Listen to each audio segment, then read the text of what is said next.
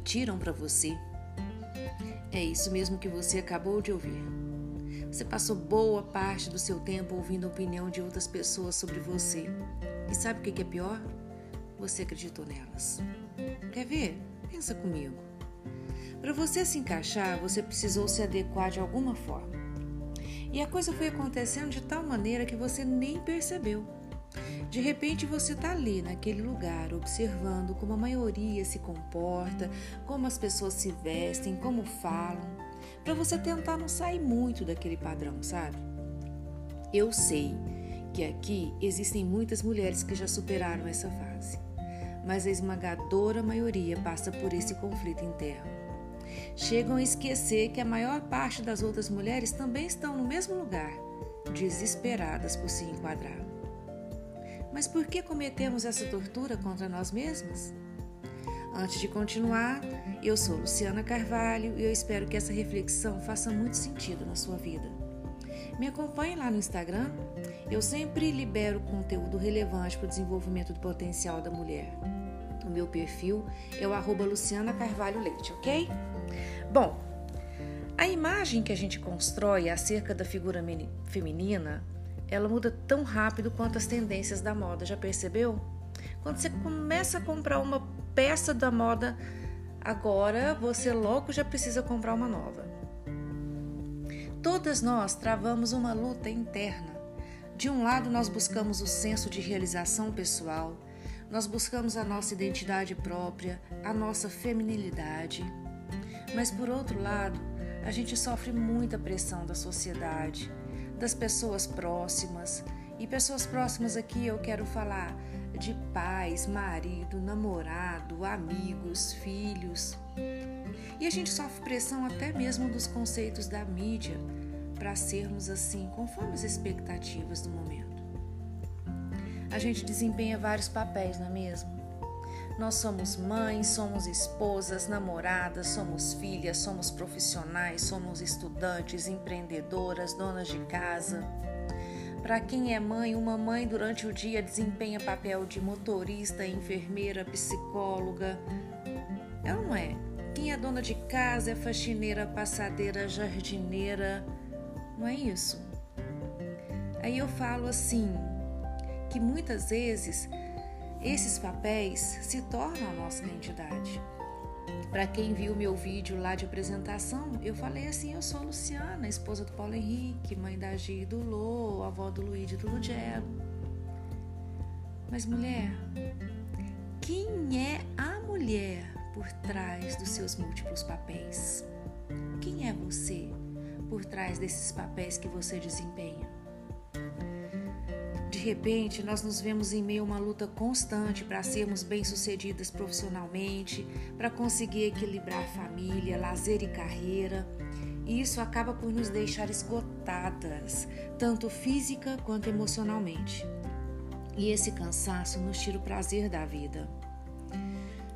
Trabalhando há quase 10 anos com o desenvolvimento de mulheres, eu vejo com muita tristeza uma briga interna que, que a faz oscilar entre o seu verdadeiro potencial e o modelo do momento que ela se convence a seguir.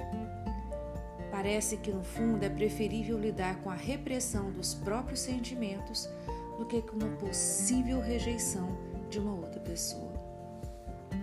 Você realmente acredita que este é o estilo de vida que Deus preparou para todas nós? Como você se mostra para o mundo? Como que o mundo te vê? Você ainda sente a pressão de se enquadrar? Ou você já conseguiu equilibrar sua verdadeira identidade com o ambiente no qual você está inserida?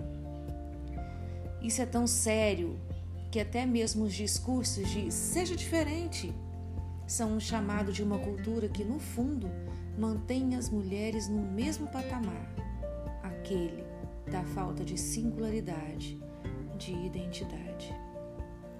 Eu creio que nós fomos criadas por Deus e nós fomos criadas à sua imagem e semelhança. Essa é a base da minha identidade e da sua também. Parece muito simples, mas quando nos aproximamos dessa verdade, passamos a entender que viemos de uma fonte inesgotável de criatividade e que por isso todas nós temos uma singularidade. É tão incrível que, mesmo que eu tivesse uma irmã gêmea, nós não seríamos iguais.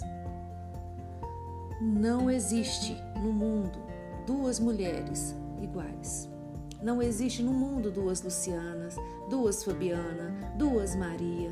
Não existe duas no mundo, não existe no mundo duas você.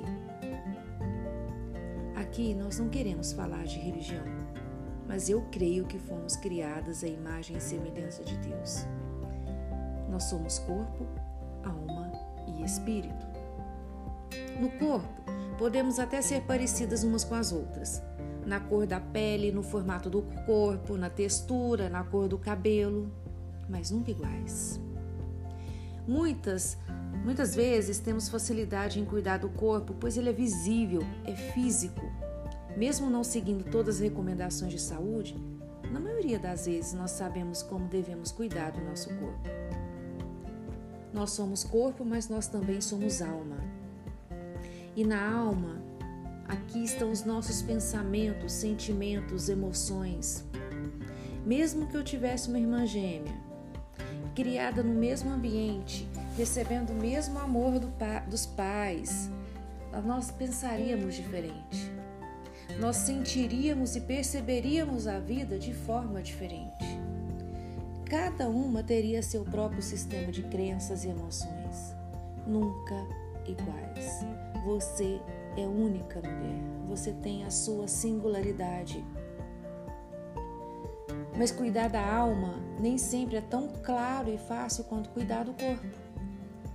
Exige de nós uma viagem para dentro de nós mesmos para encarar esse sistema de emoções. Por outro lado, se a gente ignorar o cuidado com a nossa alma, a gente começa a ter uma alma doente. E a gente precisa lembrar que uma alma doente nos leva a uma vida de confusão, de insegurança, de medo, de falta de propósito.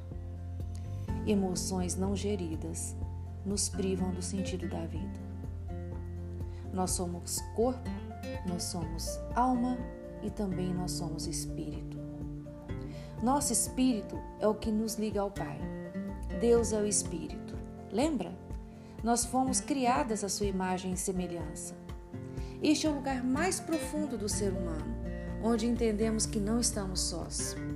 O espírito é o princípio ativo de nossa vida espiritual, religiosa e eterna.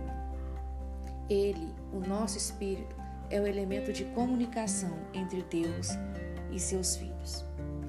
De uma maneira bem superficial, mas só para ilustrar, podemos pensar assim: o corpo é a consciência do mundo externo, ou como as pessoas, como as pessoas pensam que eu sou. A alma é a consciência própria, ou o que eu penso que eu sou. E o espírito é a consciência de Deus em mim, que eu realmente sou quando eu estou em intimidade com o Criador. Mas por que, que eu estou falando disso? Porque aqui nós estamos em busca do nosso propósito. E o propósito começa na nossa identidade. A identidade revela o nosso destino, o nosso propósito. Para descobrirmos a nossa identidade, nós precisamos ter clareza disso.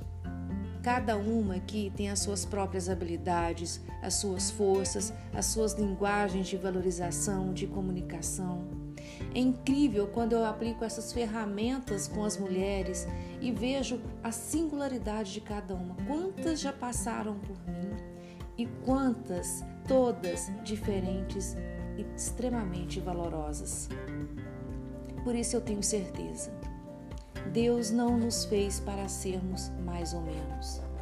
Não nos fez para ser medianas e nem medíocres. Ele nos fez únicas e nos prometeu vida abundante. Ao passo em que vamos conhecendo nossa verdadeira identidade, passamos a entender que a vida abundante é a vida com o corpo, a alma e o espírito saudáveis problema aqui, meninas, é que esse equilíbrio é, é negligenciado muitas vezes, simplesmente por não conhecermos essas verdades. Se eu não tenho uma consciência ativa do meu corpo, alma e espírito, eu não estou utilizando todo o meu potencial. E a vida abundante passa a ter contornos apenas de sobrevivência. O amor próprio e a autoestima ficam prejudicados e assim nos tornamos vulneráveis novamente aos anseios da sociedade, das pessoas próximas, da mídia, da cultura vigente e de tudo que nos rouba a nossa verdadeira identidade. É um ciclo. Voltamos lá no início.